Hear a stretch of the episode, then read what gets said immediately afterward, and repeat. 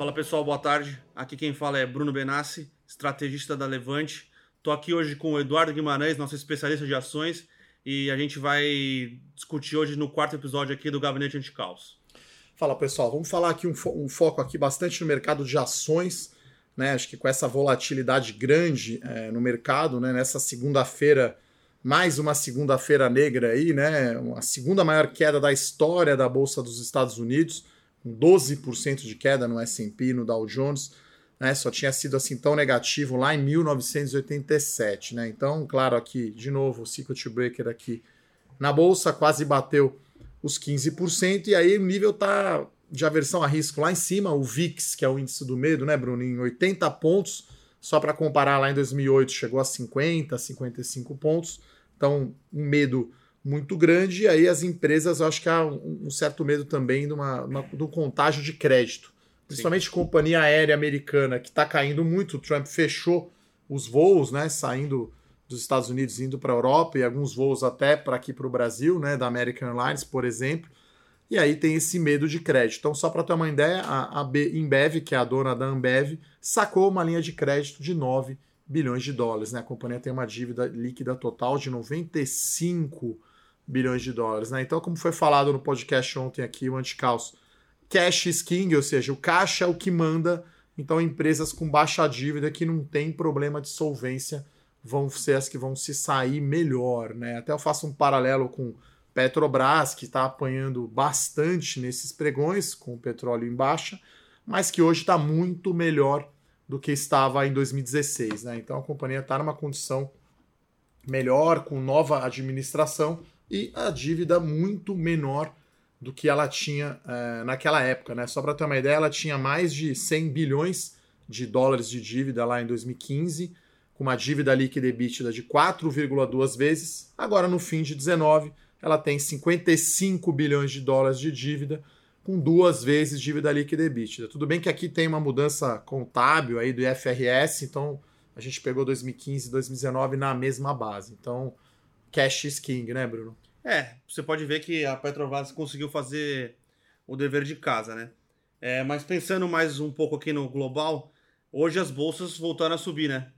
Claro que tem um movimento de repique, né? Porque ontem os movimentos foram realmente bastante exagerados, mas parece que agora, como a gente tinha falado, é, que não ia ter uma bala de prata, então parece que o, a política fiscal americana e de alguns outros países da, da Europa re, realmente resolveram mostrar pra, que estão aí junto com a política monetária é, para tentar não salvar, né?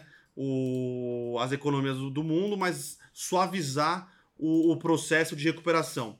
Então, o Trump anunciou hoje algumas medidas, é, entre elas ele vai disponibilizar linhas de crédito para as companhias aéreas, que provavelmente, junto com as de turismo, vão ser as mais afetadas pela crise, e disse que está trabalhando num plano para disponibilizar recursos mesmo, um cheque para a população americana é, que precisar durante a crise. Então serão mil dólares é, que ele vai dar. Aí, eu não, aí ele não detalhou se vai ser por mês, se vai ser como vai funcionar, mas você vê que é o governo americano é, realmente é, tentando fazer todas as maneiras possíveis para suavizar o, os impactos é, desse problema sanitário que a gente teve. É, esse anúncio, inclusive, né? A bolsa nessa terça-feira aqui abriu em alta. Né? É, nos Estados Unidos também, inclusive no início do pregão, bateu o limite de alta lá, depois suavizou, e a hora que o Trump né, o discurso lá na Casa Branca, é, alinhando com o secretário do Tesouro, as entidades, de, é, as organizações ali de saúde, coordenando bem. Né? É, então a, a, Bolsa Americana reagiu, subiu, chegou a subir 7,8. A Bolsa aqui, enquanto a gente gravava aí, bateu talvez 9, agora está por volta de 5. Então, é, como o Bruno falou, não tem uma bala de prata, mas a cada dia, até, até mesmo em São Paulo, aqui a prefeitura né, colocou, decretou estado de emergência é, enfim, recomendando que as pessoas limitem né, aglomerações, e, enfim. Então, várias empresas fazendo home office, então acho que está todo mundo se conscientizando né, de, do grau de contágio é muito elevado é, do coronavírus. E agora a ideia até desse, a gente falar hoje nesse podcast, né, o relatório foi um pouco mais técnico, vamos dizer assim, né, para tentar responder a pergunta. Nesse preço de Ibovespa 70, 73 mil pontos, quanto é né, que está projetando de crescimento nos lucros, né? Porque a primeira, acho que a principal variável, né, que determina preço justo de uma empresa no futuro, né, Bruno, é o seu lucro futuro. Sim. Então, é, a gente fez até um exercício aqui da equipe de análise, eu, o Bruno, os outros analistas. O que, que aconteceu aqui no Brasil lá em 2018 na greve dos caminhoneiros, né? Então, pegamos lá analistas, né, de depois que o jogo terminou, né? Então é fácil saber quando foi o, o fundo do poço, do Ibovespa e tal. Então, no, no, final de 2017, o mercado projetava que o PIB brasileiro ia crescer 2,3%. Daí veio a greve dos caminhoneiros, ali no meio de maio, para ser exato, né? logo depois ali do Dia das Mães, e aí parou o Brasil, né? não tinha combustível, não tinha gasolina para viajar, e Bovespa caiu na época absurdos 20%, que agora parece um trocado, né? caiu 20% quase num dia, nesses dias aí de Circuit Breaker, né? quase bateu o terceiro, né?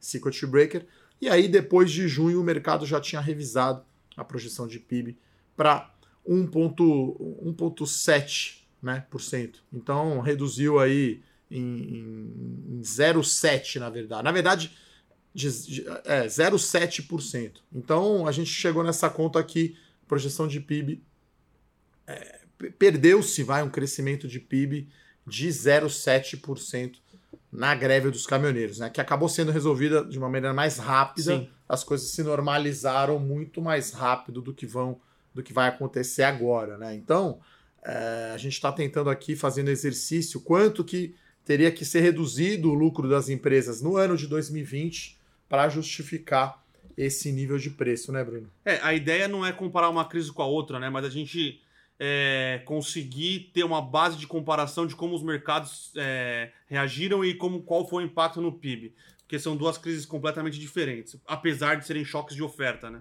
É, e, de demanda. É. E no fim do dia, como o Ibovespa né, não representa tão bem assim a economia brasileira, então a gente vai olhar, porque você vai olhar o lucro das empresas do Ibovespa, né, e menos o PIB, porque pode cair muito o PIB, pode ter alguma empresa que foi, que foi muito bem, né?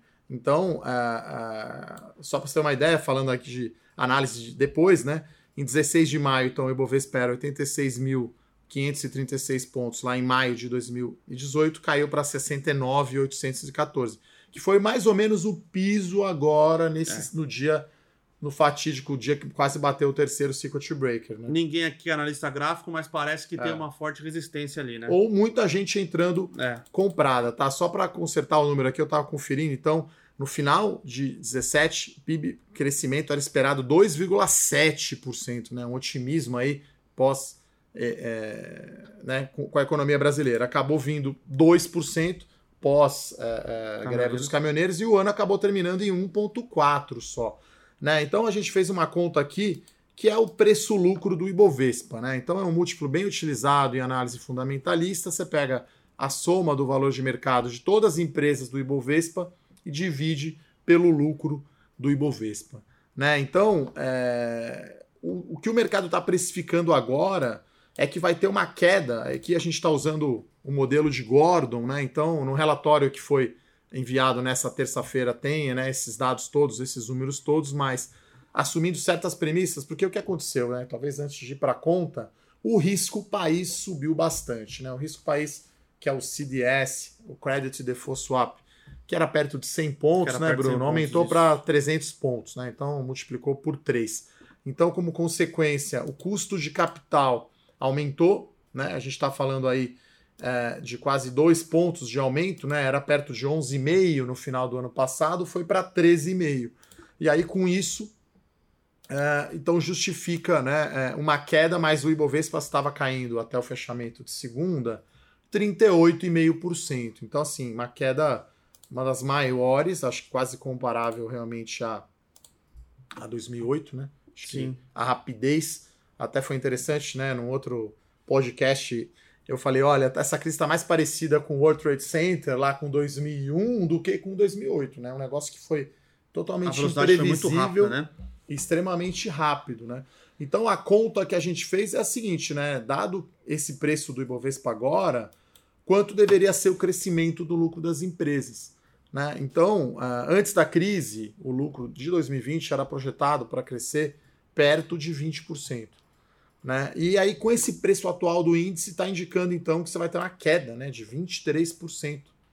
É claro que isso são exercícios, né? O Bruno, que é economista, sou administrador, né? econométricos, assumindo que você vai perpetuar, enfim, tem toda uma conta aqui por trás, né? Mas simplificando, a gente está fazendo uma conta de preço-lucro, na verdade, Sim. do Ibovespa. Então, para uh, 82 mil, que é o preço que a gente acha que deveria estar agora, né? O Ibovespa está abaixo disso, a gente está falando de um preço-lucro de 12 vezes que é cerca de um desvio padrão abaixo da média histórica do Ibovespa, e a gente está com um crescimento de lucro ainda de 15% no lucro das empresas. É claro que, na medida que né, a paralisação ou a quarentena aumentar no Brasil, né, Bruno? Então a gente vai ter empresas sendo afetadas, né? a economia real efetivamente afetada. Não é só a companhia aérea, de turismo, quer dizer, todas as empresas serão afetadas. Então acho que o mercado a nossa, a nossa, nosso entendimento, né, Bruno, que é uma reação exagerada. Sim. Que, então você vai ter queda de lucro, então, 2020 em relação a 2019, que não melhora, né? Então, acho que a gente fala um pouco disso também, da recuperação em V, né, Bruno? É, a, a, o que a gente está precificando agora é uma queda dos lucros na ordem de 40%, né? 40 pontos percentuais.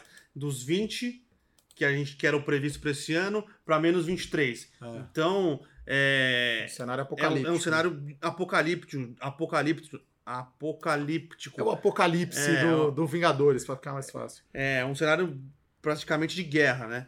É, seria um cenário pior do que foi o Beno 2015 2016. Então, é, a gente sabe do, da gravidade, é, de que as coisas vai ter uma quarentena mesmo, mas a gente acha que foi muito exagerado. Então, a gente ficou falando muito isso, mas a gente não mostrou para vocês. Qual seria é, a conta que a gente seria... acha? É. Exato. E aí agora a gente é, resolveu, a gente montou aí junto com a equipe de análise e a gente chegou no, número e mandou o relatório para vocês, para vocês é, conseguirem quantificar, né? Conseguirem enxergar realmente, não ficar só no, no, no retórico aqui. É, se a gente fosse ajustar, né? Lembrando, né? O Ibovespa fechou ano passado 115 mil pontos, né? Então, se a gente fosse ajustar o Ibovespa né, por esse aumento do risco país, era para ter fechado a 110 mil, né? Seria 4 mil pontos a menos esse aumento do risco país.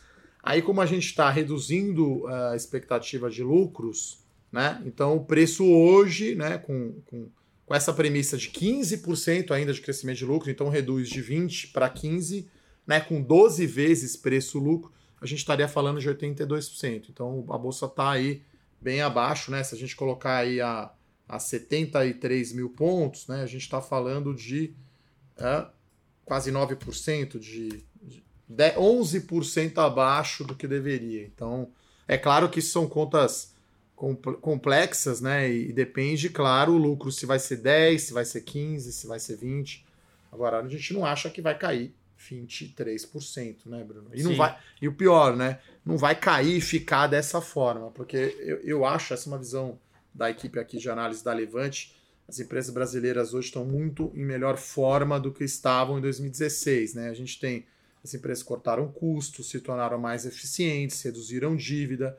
Até temos o Copom amanhã aqui. Não só reduziram dívida, como trocaram dívidas caras por dívidas mais baratas. Então. Reduziu o custo de endividamento, né? O montante, né, como a gente falou, na Petrobras caiu de 100 bilhões para 55, mas a relação né, com o EBITDA diminuiu. E agora a gente tem um mundo né, que podemos ter corte aí de taxa de juros amanhã, na quarta-feira, do Copom. Né, tá, tá, tá oscilando entre meio e um ponto percentual. Né? Então a Selic pode vir ainda mais para baixo e isso reduz, né, isso dá um fôlego, eu diria, para as empresas. Agora, né, a gente aqui é muito seletivo né, nos papéis que a gente gosta, então vamos pegar a empresa que tem, não tem muita dívida. Eu nunca Sim. gostei de empresa que tem alavancagem alta. Então, na hora que a alavanca fica alto, não tem tanto acesso a crédito, ela não consegue rolar. Você vê a B Embev sacando 9 bi dessa linha, que é um stand-by, que é relativamente comum, não sei qual o custo, porque o cara está endividado. E se o mercado fechar, uma empresa desse tamanho pode passar por problemas. É, o, o problema é, da alavancagem é que quando você está num, num período de, de vacas gordas, todo mundo quer te oferecer crédito mas quando a gente passa por algum momento de falta de liquidez, você, é o, você vai ser o primeiro que o banco vai falar: não, dinheiro para você eu não vou ter. Então aí você acaba colocando a empresa em situação complicada, né? A gente viu muita empresa quebrando em 2008 por causa disso. Sim, eu já trabalhei em área financeira de empresa, né? Já coordenei tesouraria, então assim, você tem que captar dinheiro no limite quando não precisa, né? Aquela história que é meio chavão, mas vamos comprar guarda-chuva quando tá sol, né? né? Então, só dar um exemplo agora, álcool gel explodiu o preço, quer dizer, no final do ano passado era baratíssimo, agora o preço explodiu e talvez você nem encontre, né? Então, é, é isso acho que está sendo uma aula de risco, né? Uma aula Sim. dolorosa, por isso que a Levante está aqui para ficar junto aí de vocês, né? Nessa queda, hoje temos um dia aí recuperando um pouco, é, é, a alta, né? Está subindo, mas ainda está no ano, né? Vai fechar talvez no ano com 35 de queda, entre 30 e 35 de queda. Ainda é um ano muito difícil. Então, o gabinete anti-caos é para isso. A gente vai trazer aqui analistas, estrategistas diferentes para falar de assuntos diferentes. Hoje foi sobre mais o foco qual deveria ser o preço do Ibovespa com as premissas que a gente tem e quanto poderia ser né, se o lucro das empresas é, voltar a crescer. Então hoje deveria estar em 82 mil, não está, né? É, e, enfim, tudo depende. Por isso que a gente comparou com a greve dos caminhoneiros, para tentar fazer exercício, porque é tudo novo, tudo é. inesperado, é. tudo que algo que ninguém nunca imaginou que ia acontecer. Então a gente procura projetar, né, Bruno, nas empresas que a gente acompanha. Né, ainda estamos no fim do primeiro trimestre, já está querendo projetar o segundo trimestre. É né, para ver se você vai ter impacto. Né? Acho que é, basicamente é, era isso que a gente, essa mensagem que a gente tinha para dizer que os preços estão oscilando das empresas, né? O preço de tela está oscilando muito mais rápido do que o lucro das empresas. Então, isso é uma mensagem importante. Você está aí perdendo posição, não venda as suas ações, tá? Não caiu 50% o lucro da sua empresa. Né? Então, ela vai sofrer um pouco, vai se recuperar, né? Não sei se é em V, se é muito rápida a recuperação, depende do, do tempo do coronavírus. E do setor que ela está também inserida, né? Então é importante né, você pensar mais lá na frente e, e, ver os fundamentos da empresa, né? Se, claro, deteriorou, assim, a gente pode, enfim, não vou entrar aqui em caso específico, mas IRB, CVC, enfim, são empresas que passaram aí por, por tempestades perfeitas quase que próprias, né? É, mas empresas que não estão né, nessa. Que, que tem bom fundamento, que tem boa administração, boa governança e baixa dívida. Sim. Acho que essas têm. E vantagem competitiva. A gente gosta bastante. É, acho que o importante aqui também é não só não vender, mas como ter a, a noção do que aconteceu e, quando, e ter um planejamento maior dos seus investimentos. Investimento em ativos de risco, seja ações, fundos de ações, fundos imobiliários são investimentos que você tem que ter por longo prazo. Então, é, não entre em mercados é, variáveis é, buscando lucro rápido, porque você pode ser pego no meio de uma tempestade dessa e o dinheiro que você vai precisar para o mês que vem, ele vai acabar não diminuindo muito. Então, é sempre importante ter planejamento e foco quando você estiver investindo em, longo, em renda variável. O foco da renda variável é longo prazo. É, não operar alavancado. Acho que essa é a mensagem final. Alguns fundos estavam alavancados, né, basicamente emprestando dinheiro para apostar, aí perdem, aí fica muito ruim, né? O Ponta Sul, acho que é um fundo que perdeu muito patrimônio. Acho que não é o caso aí dos nossos ouvintes aí da Levante, né? Não sei se tem gente que opera alavancado, não faça isso, não coloque todo o seu dinheiro em ações e como o Bruno falou bem, vamos pensar bastante aí no longo prazo, sem fazer nenhuma medida de curto prazo aí no pânico, né, Bruno? Exato. Bom, é, muito obrigado por ter vindo hoje aí, Edu. É, é isso. O, esse podcast fica por aqui. Conte com a Levante para ajudar vocês e amanhã tem outro. É isso aí, pessoal. Até, abraço.